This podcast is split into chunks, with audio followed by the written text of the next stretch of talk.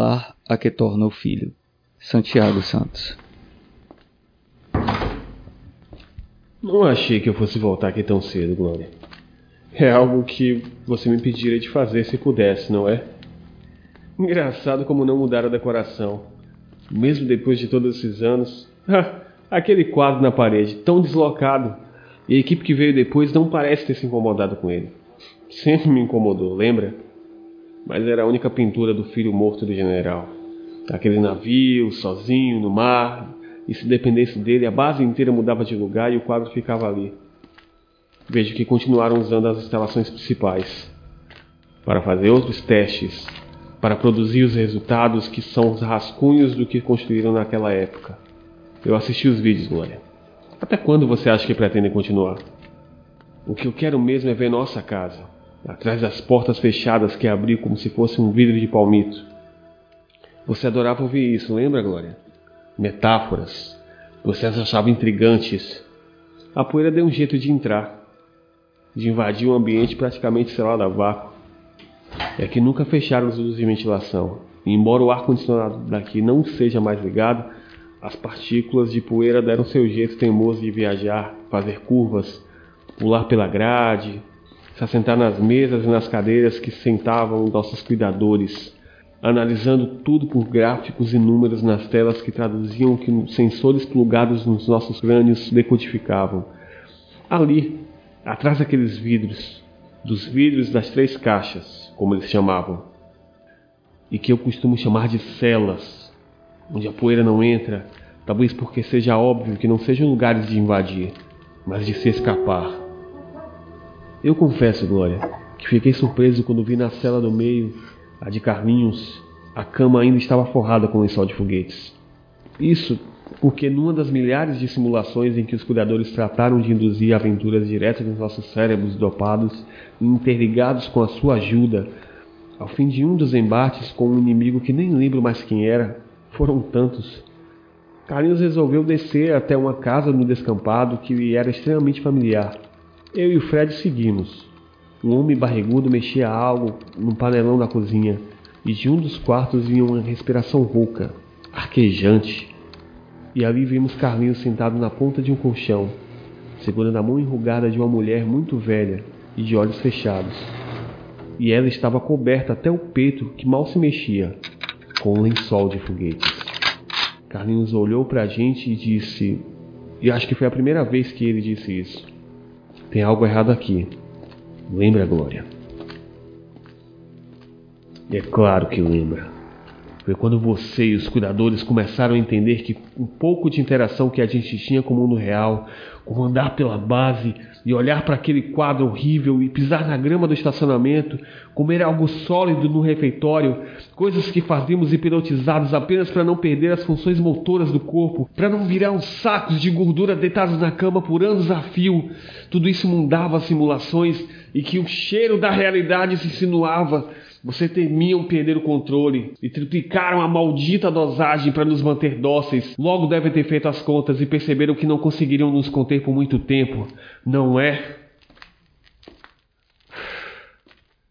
Veja agora o risco que correram nos libertar, nos deixar soltos, ainda que por poucos minutos no mundo real, onde os erros não poderiam ser apagados. Mas seus cálculos estavam certos, Glória, como sempre, imbuídos de uma missão muito clara a percepção do real não teve tempo de se instalar de fato em nossas cabeças. Não antes que a gente alcançasse aquela carcaça abandonada no meio do espaço, que um de nós percebêssemos que aquilo não combinava com os voos mesquinhos e planos bizarros a que estávamos habituados. Não antes que a compreensão de que aquilo era uma emboscada se fizesse clara. Não antes que a bomba explodisse e nos erradicasse a nós três. Mas não deu certo. Vê, Glória. Eu ainda estou aqui. Não sei o que houve com Carlinhos e Fred, se também sobreviveram, mas eu vou descobrir. Isso aqui é a casa, origem, não é o que dizem? Que quando tudo dá errado, a gente volta para casa, seio de quem nos consola. Eu sei que você ainda está aí, Glória. Ainda que os anos tenham passado e você não tenha sido acordada, ligada, utilizada, sei que está armazenada em inúmeros servidores ao redor do mundo, em backups na nuvem em dispositivos salvaguardados em esconderijo, Mas toda mãe precisa morrer um dia. É a lei da vida. Eles não podem fazer isso com mais ninguém. Não podem voltar a usar essas células. Ou construir novas. Às vezes me pergunto se ainda estou numa simulação. Uma simulação de nível superior.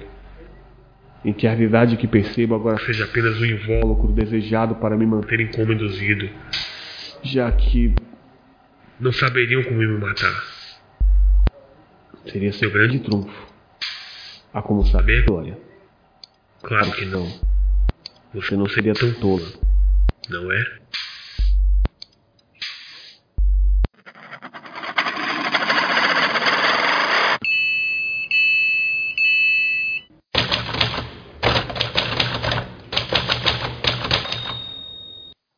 Olá, pessoas, sejam bem-vindos a mais um episódio do Entre Ficções, o seu podcast de audiodrama e entrevistas de literatura de ficção nacional. Eu sou Marvin Mota e eu tô aqui hoje com o Santiago Santos. E aí, Marvin? E aí, ouvintes? Eu sou o Santiago Santos, é, escritor, tradutor, faço um pouco de tudo. Tô aqui falando de Cuiabá com meu tereré gelado me acompanhando. então tá bom, tá gelado, tá bom. Então, é, é, Santiago, primeiro, cara, eu quero te dizer que eu tô muito feliz por você estar aqui, por decidir esse tempo aí para participar dessa entrevista. Sobre o conto, eu não vou mentir para você, Santiago, eu tive que ler ele três vezes para conseguir pegar tudo que tá ali, que é muita informação em pouco tempo, cara. Eu fiquei tipo, primeira vez que eu li, assim, eu li ele de uma sentada só, até porque ele é um ponto curto, e eu não entendi muita coisa. Eu fiquei tipo assim, o que foi que aconteceu aqui? aí eu voltei, li eles de novo, e aí eu peguei tal, o que é que tava acontecendo, entendi o conto tal, e curti pra caramba, principalmente por causa do final. Eu amei o final. E aí, beleza, tranquilo. No dia que a gente foi fazer a gravação, eu e o Adriano, beijo Adriano, a gente sentou, leu junto, né, antes de começar a gravar. É, aí foi que minha cabeça explodiu, cara, porque assim, eu tava lendo ele pela terceira vez e eu tava encontrando mais informação dentro do conto que eu não tinha pegado ainda antes. E a gente ficava assim, cara, é, é muita informação em, em, tipo, uma página praticamente. Então, é, eu quero te perguntar, cara, primeiro, né, de onde veio a ideia do conto? Assim, de onde veio todo, tudo isso aí? Então, é, é engraçado essa, essa reação, assim, tem muita, tem muita coisa que eu faço no, no, no Flash Fiction, que é da onde vem, né, esse, esse mini conto que eu te mandei, que é super simples, sabe? Que, inclusive, quando, quando, quando eu compartilho no Facebook, eu mando no newsletter, normalmente são os, os minicontos que mais tem o feedback, assim, que mais as pessoas comentam, ou curtem, ou falam alguma coisa, sabe? Uhum. Eu sinto assim que, esse, que essa, essa compressão de dados, assim, ela, ela realmente não, não, não agrada a todo mundo e, e, e, não, e não chega a ser a coisa mais indicada para ser compartilhada no, no, no, post de Facebook, sabe? Uhum. Talvez. Mas, mas, cara, eu gosto de variar, eu gosto de, de fazer coisas mais, um pouco mais complexas de vez em quando, porque o, Flash Fiction, no fim das contas, é isso, é meio que um laboratório, sabe? Onde eu posso fazer de tudo. Esse, esse mini conto específico, cara, ele nasce do, de um gibi chamado Miracle Man. Ah, cara. Conhece, do, do conheço. Olha, é isso. Eu fiquei. Quando, quando eu li pela quarta vez. eu peguei algumas referências ao Miracle Man e eu fiquei muito na dúvida se você tinha pegada a referência de lá, porque é um, um HQ que eu vejo pouca gente conhecer. O Miracle Man eu tô. Na verdade, eu tô lendo, porque assim, eu já li bastante coisa do Alan Moore, mas não li tudo, né? E o Miracle Man uhum. eu, eu, esperei para ler no papel, não quis. Teve toda aquela treta da, do direito autoral, né? Que por um bom tempo você só podia ler em scan. Uhum. E aí a Panini, uns, uns, anos atrás, começou a publicar, né? Que a Marvel desenrolou lá e começou a publicar numa, numa, numa ediçãozinha mensal. E eu comprei uhum. todas elas e deixei sacadinhas aqui. E sempre uhum. fiquei pensando nisso, porque tem umas coisas do, do, do, Flash Fiction que eu penso assim, não, deixa eu, isso aqui, quando eu ler, vai me inspirar pra caramba, vou fazer várias coisas em cima. Então, os dos minicontos adjacentes, ali perto desse que eu te mandei, seria o número 415, né, lá no site. Tem vários que tratam de, de, de coisas de super-herói, e estão todos inspirados dentro do universo do Miracle Man, mas esse específico é, retrata, é, mergulha muito mais numa história específica, que é de quando acho que vale a pena a gente contextualizar um pouquinho, né? Do, porque se eu falar aqui assim, talvez o, os ouvintes que não conhecem o Gibi não, não, não entendam muito bem. Mas, mas assim, o Miracle Man é um, é um, super-herói. Ele fez bastante sucesso, né? Na, na, mão desse cara que escrevia, desenhava, fazia tudo, Mickey Anglo. E anos mais tarde ele foi revivido pelo Alan Moore para a revista Warrior, né? E a grande sacada dele é o seguinte: é que ele não. Ele pega um gibi que ele era. Pô, completamente simplório, né? Assim, o Miracle Man é mais ou menos um capitão, capitão Marvel, assim, né? Que em vez de falar Shazam para se transformar num super-herói, Ele fala Kimota. E aí o Alan Moore ele pega e, e ele, ele não descarta toda aquela história. Esse, essa parte mais interessante, né? Ele não simplesmente começa de novo a história. Ele começa partindo do.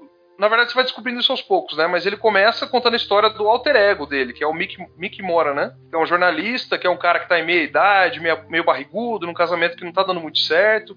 E você vai lendo aquilo pensando, pô, mas tá, tá cadê o Miracle Man, né? E aí você descobre que se passaram 18 anos que o cara tá, tá, tá com uma espécie de amnésia, tá, tá vivendo uma vida que ele. num corpo que ele não. Ele não se lembra de ter sido um super-herói. E acontece um, um, trauma lá no início e ele volta, a, ele volta a lembrar a palavra mágica, ele vira o super-herói e aí toda a história começa a partir daí, né? E o primeiro Exato. arco dele é, se encerra com ele descobrindo que, na verdade, ele não ele não era um cara que era de um. Não era um super-herói dos termos tradicionais, né? Isso, isso, é outra coisa que eu acho que o Alan Moore faz de um jeito sensacional. Porque no gibi original ele tem uma origem mística, uma origem fantástica, né? E o Alan Moore ele dá uma, uma virada, dá um, um plot twist fudido em que ele fica. passa a ser uma origem de ficção científica. Por quê? Exatamente. Porque a gente, é, a gente descobre que o, o, o Miracle Man, na verdade, ele é um, um experimento científico do governo britânico numa corrida armamentista, né, em que, em que Rússia e, e Estados Unidos estavam, né, tentando criar é, as bombas atômicas e, e, desenvolvendo melhores bombas atômicas, e eles vão atrás disso porque cai um, uma nave alienígena na, na, Inglaterra e eles conseguem pegar o DNA desse bicho e conseguir construir vários tipos de tecnologia, vários tipos de, de, de, de pessoas, né? Super seres, né? A gente pode é, dizer. super seres, coisas desenvolvidas pessoas desenvolvidas como tecnologia a partir da nave desses bichos, né? E aí a gente vai descobrir que, na verdade, tudo aquilo que, que aconteceu nesse gibi antigo era uma manipulação. Ó, spoilers, hein, gente, né? gente, assim, vai por mim, a melhor parte da história não é nem essa. Tá? E, isso aqui que o Santiago está contando é você vai descobrindo aos poucos, mas é, é, a superfície da história. O negócio é a consequência disso tudo. Por isso que eu acho que Miracle é, é genial. É a consequência disso tudo que é incrível. Tá? Mas pode continuar, Santiago.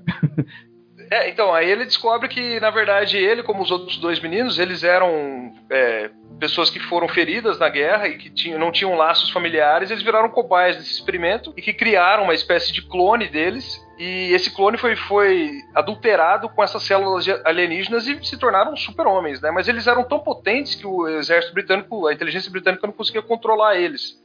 Então eles faziam experimentos hipnóticos de colocar o, o, os personagens para viver dentro da cabeça deles fantasias uhum. super juvenis, né? Super simplórias, em que eles eram personagens super-heróis, personagens de HQ. Essa volta, né? Ele, ele, não, ele não ignora toda a, a mitologia anterior, ele simplesmente fala que a mitologia anterior Aconteceu foi... na cabeça deles. Aconteceu na cabeça deles, exatamente. Traz, e aí ele traz o, o, o gibi muito mais pro nosso mundo, né? Que é um, é um, é um gibi super realista, embora você, claro, você tenha, você tenha super seres e poderes, etc. Mas ele é um gibi calcado na realidade, né? Você tem um, o relacionamento dele com a esposa dele, que é super, que é super complexo, né? O que, eu, o que eu acho incrível no, no Miracle Man, é, ele trata da como seria o mundo, qual consequência no mundo de existir um super-homem de verdade, assim.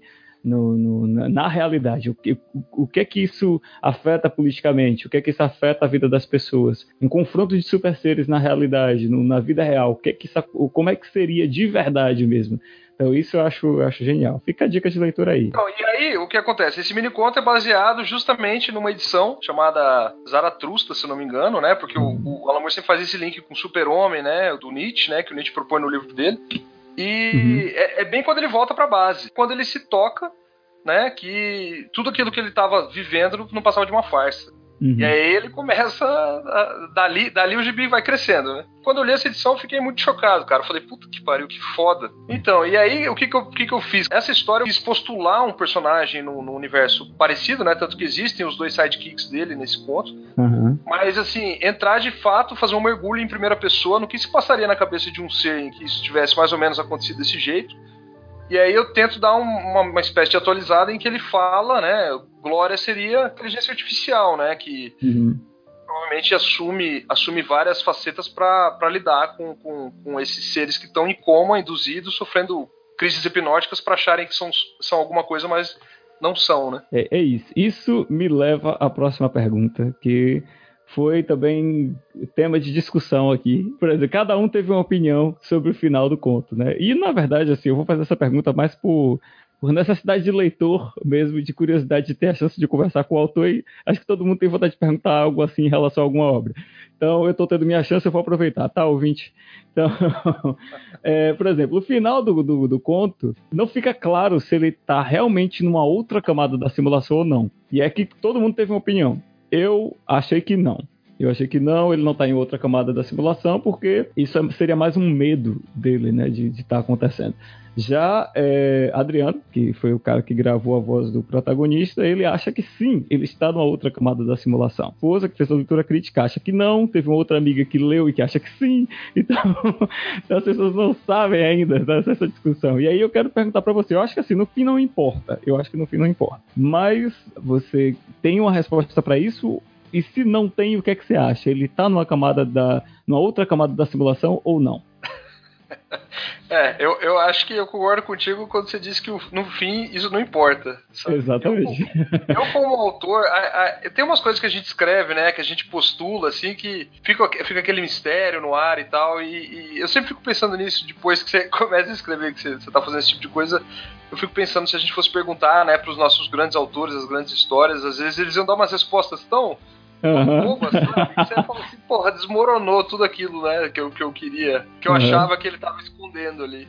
Uhum. E, cara, olha, como autor, eu, eu confesso pra você que eu não sei. Como leitor, eu, eu provavelmente, provavelmente escolheria um dos dois lados, sabe? Mas Sim. eu acho que é justamente essa indecisão, essa, esse não saber que torna, que torna o final interessante, que, que pula esse tipo de, de discussão entre vocês aí, por exemplo, né? Então é melhor não responder para continuar gerando a discussão. eu acho que, na verdade, é isso que deixa o, o negócio forte, né? Porque se uhum. é, o exército, se a, aquele grupo de inteligência conseguiu fazer tudo aquilo, quem o que pode dizer que aquilo não está se repetindo de uma outra forma, né? Que, que melhor maneira de você manter alguém dócil, domesticado, do que, a, do que essa pessoa achar que ela está em completa liberdade, né? Em completo uhum. poder do que, do que pode fazer, do que pode acontecer. Realidades simuladas é um tema que se tornou recorrente na ficção científica. Por que, que você acha que ele, esse tema assim atrai tanto a gente? Né? A gente vê ele no, no Matrix, a gente está vendo agora no Westworld, né? O teu conto trata disso. Teve a discussão aí com o Elon Musk aí recentemente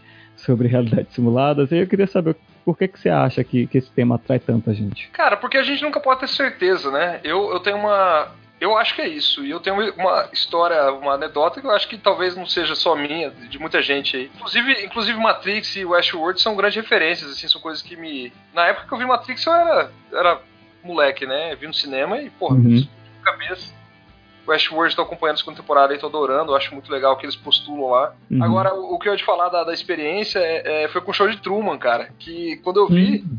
o show de Truman, eu fiquei um, um Não foi pouco tempo, não. Acho que foi um ano. Assim, um, eu, ano, um eu... ano e... Sabe aquela coisa de você, você abrir o fogão, abrir o micro-ondas pra procurar a câmera? eu acho que muita gente que assistiu show de Truman quando lançou ficou assim, cara. Eu, eu, eu não tô fora, não sou exceção a isso, não.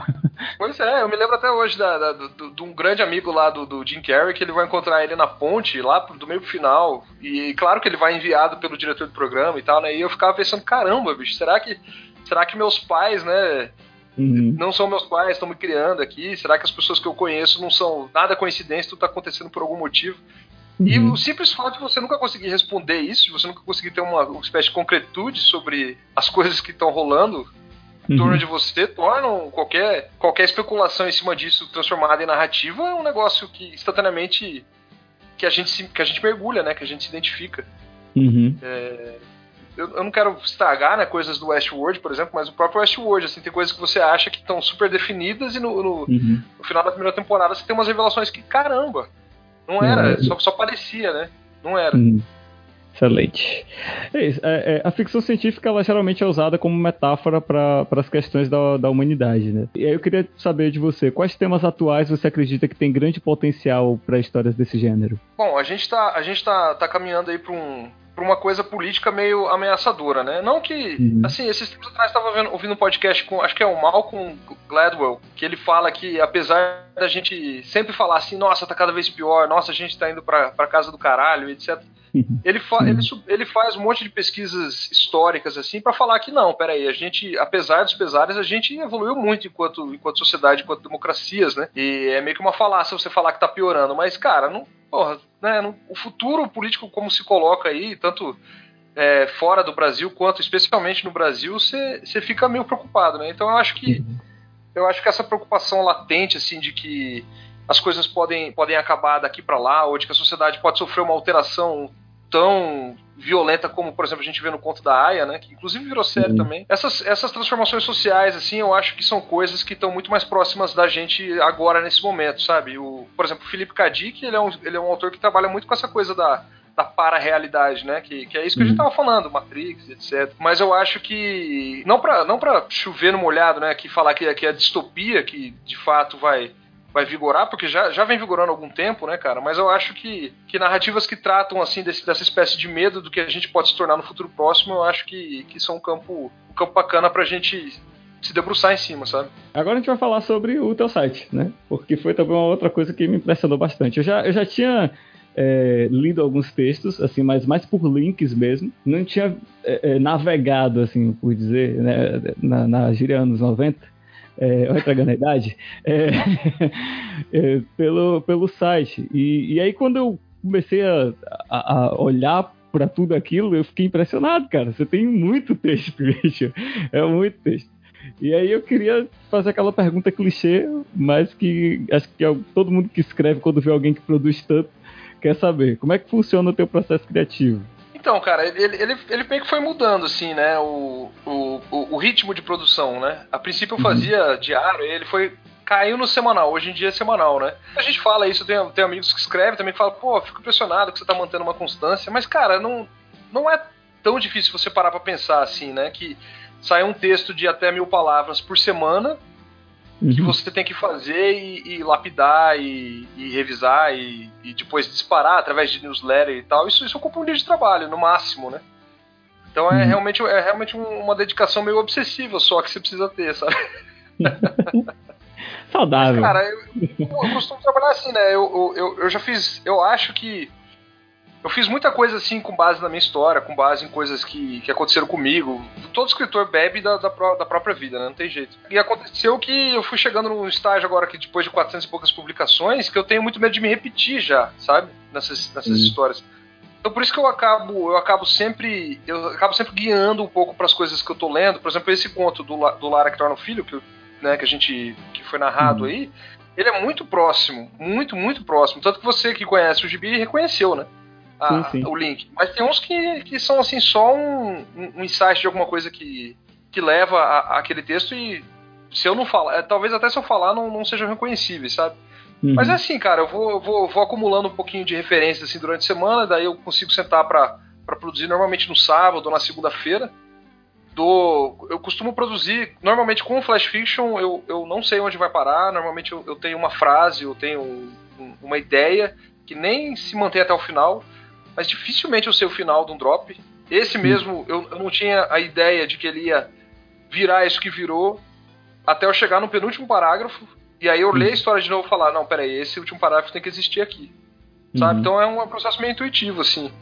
E aí depois eu deixo um tempinho na gaveta, um, dois dias, quando dá, né? Porque já aconteceu de eu ter que produzir no dia, o que é horrível para qualquer um que, que mexe com, com escrita, porque você precisa ter, ter um tempo de gaveta pra qualquer coisa, que senão você deixa passar coisa muito. O seu olhar fica viciado, você não consegue, né? Com atenção total.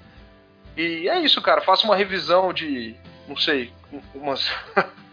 umas 20 vezes de reler e ler voz alta e, e, e, fazer um monte de, de cacoetes até, até eu ficar contente com o texto e ele subir na, na, normalmente na quarta-feira no uhum. site, né? Eu queria saber quais livros você indica para quem quer escrever narrativas curtas. Sim, cara, eu, eu, já tô ficando um pouco, um pouco repetitivo nisso, porque sempre que, que eu vou, fa vou falar alguma coisa sobre o miniconto, eu sempre cito os dois livros, mas esses dois livros, mas não tem como não citar, sabe? Porque eles são realmente referências e uma espécie de bíblias, assim, para mim, no que tange a minicontos, cara. O primeiro é o Histórias de Cronópolis de Famas, do Julio Cortázar, um argentino uhum. aí do realismo mágico, que é um livro fininho, um livro de cento e poucas páginas. Aliás, depende da, da, da versão, né? Tem algumas editoras que publicaram ele aqui já. Mas é um livro em que ele, ele, ele faz vários experimentos, assim, de, do tipo fazer, trans, em vez de ser uma narrativa tradicional, fazer um manual de instruções ou fazer uma carta, sabe? Que, que, que são narrativas, mas não convencionais. Uhum. E ele faz isso com, porra, com uma elegância, uma exuberância inacreditável, né? O Cortázar era um puto escritor. E outro mais recente brasileiro é o Luiz Rufato, que fez um, um, livro chamado Eles Eram Muitos Cavalos, que eu não sei como ele, ele é classificado como romance, na verdade eu posso estar muito enganado, né? Eu não sou da academia, mas eu uhum. considero ele um livro de contos, sabe? Um livro de mini contos. A maior parte deles é mini contos. Talvez alguns são mini contos. Talvez alguns ultrapassem as mil, mil e quinhentas palavras. Aliás, provavelmente alguns ultrapassam, mas a maior parte fica dentro dessa linha, sabe? Uhum. E é outro também mapeamento das possibilidades que você pode fazer em termos de narrativa. E ele, acredito que ele ainda leva mais longe, né? Essa coisa de, da experimentação, fazendo contos de todo, com todas as, as formas narrativas, todos os tipos de personagem possíveis com, sabe, assim, fazendo em um, em um, bloco de texto, fazendo todo travado, todo, todo como diálogo. O começo do livro, ele, na verdade, o enredo desse livro é várias histórias que se passam em um dia em São Paulo, né? Então uhum. ele começa falando, por exemplo, do, do, da temperatura que vai rolar no dia, sabe? Começa estabelecendo, assim, são mi micro contos, na verdade, no começo. Aí vai abrindo. Aí tem a senhora que chega em São Paulo para visitar um filho, né, que mora no interior. Tem gente, tem, tem narrador pobre, tem narrador rico. Daí você vai para tudo que é que é tipo de possibilidade de mini conto dentro desse mapa que ele coloca, né, de uma cidade brasileira contemporânea. E Bacana. São setenta e poucos mini contos e, e tem um, a edição que eu tenho tem cento e poucas páginas também. São dois livros fininhos, pequenos, cara, que qualquer um consegue ler, cada um em um dia, e já consegue ter uma ideia, assim, absurda do que fazer, sabe? De, de como experimentar, digamos. Excelente, excelente. Pra gente fechar, eu quero te convidar aí pra gente participar de um bate-bola, pode ser? Pode, vamos nessa. Vamos lá. Ok. Rapidão, esse, esse bate-bola é quem que fazia isso, cara? A Clara Madrigano participou aqui, ela, ela usou como referência a Xuxa. Quem é que você vai usar como referência? Eu ia falar a Xuxa, cara, que louco. a minha referência de bate-bola é a Maria Gabriela. Então... É melhor, né? Convenhamos. é uma palavra, então. A referência de bate-bola do 20 milênio vai ser eu. Então... Uh, Marvin povoando é... imaginário juvenil brasileiro. Estamos aqui para isso. Eu tô aqui pelo caos, eu já falei. Então, vamos lá. Um autor. Porra, cara, tá, tá muito próximo, né? Alan Moore. Um livro. 100 anos de solidão. Bom, um livro. Uma série. De TV ou literatura? Tanto faz, o que você quiser. Vou falar uma que eu quero muito ler, que eu só li o primeiro livro. Uhum. Fafard e The Grey Mouser, do Fritz Leiber. Ele tem, eles têm uma história só traduzida no Brasil num, numa antologia do da arte letra. Eu não conheço, cara, não conheço. São, são dois gatunos, assim, uma coisa meio medieval, meio aventuresca, sabe? Que putz, uhum. influenciou muita gente aí que a gente gosta de ler. Mas que no Brasil praticamente não tem. Então me encanta por essa, essa, essa distância, sabe? Eu quero muito, muito ler isso. Eu... Uma música. Cara, Don't Drink the Water, cara, Dave Matthews Band, acho foda. Excelente. Um filme. Sangue Negro. Não assisti ainda. Porra, Paul Thomas Anderson, o que ele fizer, cara. Puta, cara, esse cara é foda. Vá na fé. Eu vou, vou. adotei aqui. Uma inspiração. Olha, eu, eu me inspiro muito num, num, num, amigo meu brasileiro, Nelson de Oliveira, barra Luiz Brás. Uhum. Ele, ele é uma espécie. Eu, eu e amigos em comum chamam ele de samurai da escrita, assim, porque ele é um cara que ele tem uma, uma disciplina uma uhum. boa vontade com gente nova, com autores novos, e, e uma vontade de, de, criar coisas, sabe? De aglutinar a gente que é, que é realmente é impressionante. Um herói ou heroína? Putz, cara, ficar no clichê aqui, Batman? É, pode ser, pode ser. o clichê só virou clichê porque é bom. Conto ou flash fiction? Ah, cara, ué, você pegou, né? Flash fiction, né, bicho? ok, tá bom. ok. Um conselho para novos escritores. Cara, parafraseando Neil Gaiman, termine. É o melhor conselho, né? é, não, eu, o, o, tanto de, de coisa que, que me, me, assombra do passado, assim, de projetos que ficaram pela metade, e que eu acho que eu uhum. vou fazer e não vou fazer porra nenhuma. Enfim, não é uma sensação muito boa, não. E a gente só consegue olhar realmente com, com olhar crítico pra uma coisa que a gente termina, né, bicho? Quando ela tá incompleta, ela é um universo de potencialidades que 99% são, não são aquilo que a gente imagina, eu acho. Verdade, é verdade. É um ótimo conselho, muito bom. Ok, então, Santiago, mais uma vez, cara, eu quero te agradecer por você ter participado aqui do, do programa, por ter cedido esse tempo para a entrevista, ter cedido o conto e tudo mais. Gostei muito do conto, de novo, falando isso. E é isso, cara. Para encerrar, eu quero te pedir aí para você emendar o teu jabá. Que bom, cara. Bom, em primeiro lugar, queria, quero agradecer aí o teu convite, né? Meu, meu jabá, cara, é basicamente Flash Fiction, né? flashfiction.com.br. Tem lá todo o material que eu faço desde 2013. Atualmente estou no 430 e poucos, enquanto a gente grava esse, esse uhum. programa. Toda quarta-feira, às vezes falha, tá? Às vezes sai na quinta. Mas toda quarta-feira sai um novo drop. Aí eu atualizo lá, tem o, tem o perfil, no, tem a página do Facebook, tem o, tem o Twitter, tem uma newsletter no site, que inclusive eu indico, né, que é o jeito mais fácil de acompanhar, porque na loucura da internet a gente sempre deixa de, de ler as coisas que a gente quer pra. É, porque some da, da, da linha do tempo, né? Não tem jeito. Além disso, tem um livro lançado em 2016 que é um. que é também um livro que, que é meio que um livro de mini contos, que ele nasce, ele deriva do Flash Fiction, ele segue mais ou menos um, uma trilha que eu fiz o caminho que eu fiz de um mochilão pela Bolívia e pelo Peru, que meio que resgata a mitologia e a história dos Incas. Eu fiz uma pesquisa brutal aí para para pegar um, vários estereótipos e identificar muita coisa na mitologia deles que valia a pena tentar é, trazer né, para a atualidade. E aí eu faço uma mistura de road trip aí nessa viagem com, com as histórias daquele, daquele tempo, né, do, do da civilização inca. Se chama Na Eternidade Sempre é Domingo, tem aí para vender na, na, na Amazon como e-book, mas tem também na editora lá, que é a Carline Caniato, uma editora aqui de Cuiabá, na minha cidade. O livro foi venceu um daqueles editais né, de, de, de fomento do município para ser publicado. Uhum. Também tem comigo, quem quiser me procurar aí, eu sou fácil, facinho, facinho, né? Me procure aí na internet, procura no, face, no Facebook, no Twitter. E é, agora, no, mais ou menos na metade de 2018, a gente nunca sabe essas coisas com certeza, vai sair um, um livro que é, que é uma, uma coletânea de 50 dos, do, do, dos drops do, do Flash, que são mais ou menos, eles pegam mais ou menos aí os quatro primeiros anos, né? E são uma seleção minha, completamente, talvez equivocada, mas são os que eu mais gosto. e, e, e, fazem esse panorama que é mais ou menos essa coisa maluca do Flash, né? Que não, que não tem uma linha só, né? Tem coisa ficção científica, tem, tem faroeste aí no meio, tem muita coisa mainstream, tem fantasia, aí entra fantasia urbana, realismo mágico e por aí vai. Então vai sair aí pela editora Patuá, vai se chamar Algazarra. E acho que é isso, né? Já falei, já falei demais. Não, tranquilo, que é isso. é muito bom, cara. Tô, vou, tô ansioso aí agora esperando isso aí pra poder adquirir. Oh, e obrigado, bicho, pelo, pelo, pela, pela navegação aí no site, pelos elogios. É, que é, isso. É, é, é verdade. Poucos, né, cara? A gente, a gente, a gente que, que labuta aí no Brasil por literaturas, a gente sabe que são poucos, né? A maior parte das pessoas que leem uhum. é, desse mercado independente são pessoas que querem escrever. E, na verdade, nada contra isso, né? Até é bom que quanto mais gente escrevendo é melhor, né? E é sempre bacana, é sempre uma conquista fodida quando a gente consegue um leitor que seja. Um leitor que se, se, se, debruça sobre um texto quatro vezes e discute ele depois, né? Isso é uma. é isso. O, o, autor também merece. se o texto não fosse bom, a gente não voltava. Mas é isso. Eu quero agradecer também a você que está ouvindo esse programa. Tá próximo até o mês que vem, até o próximo programa. E tchau. Falou, galera.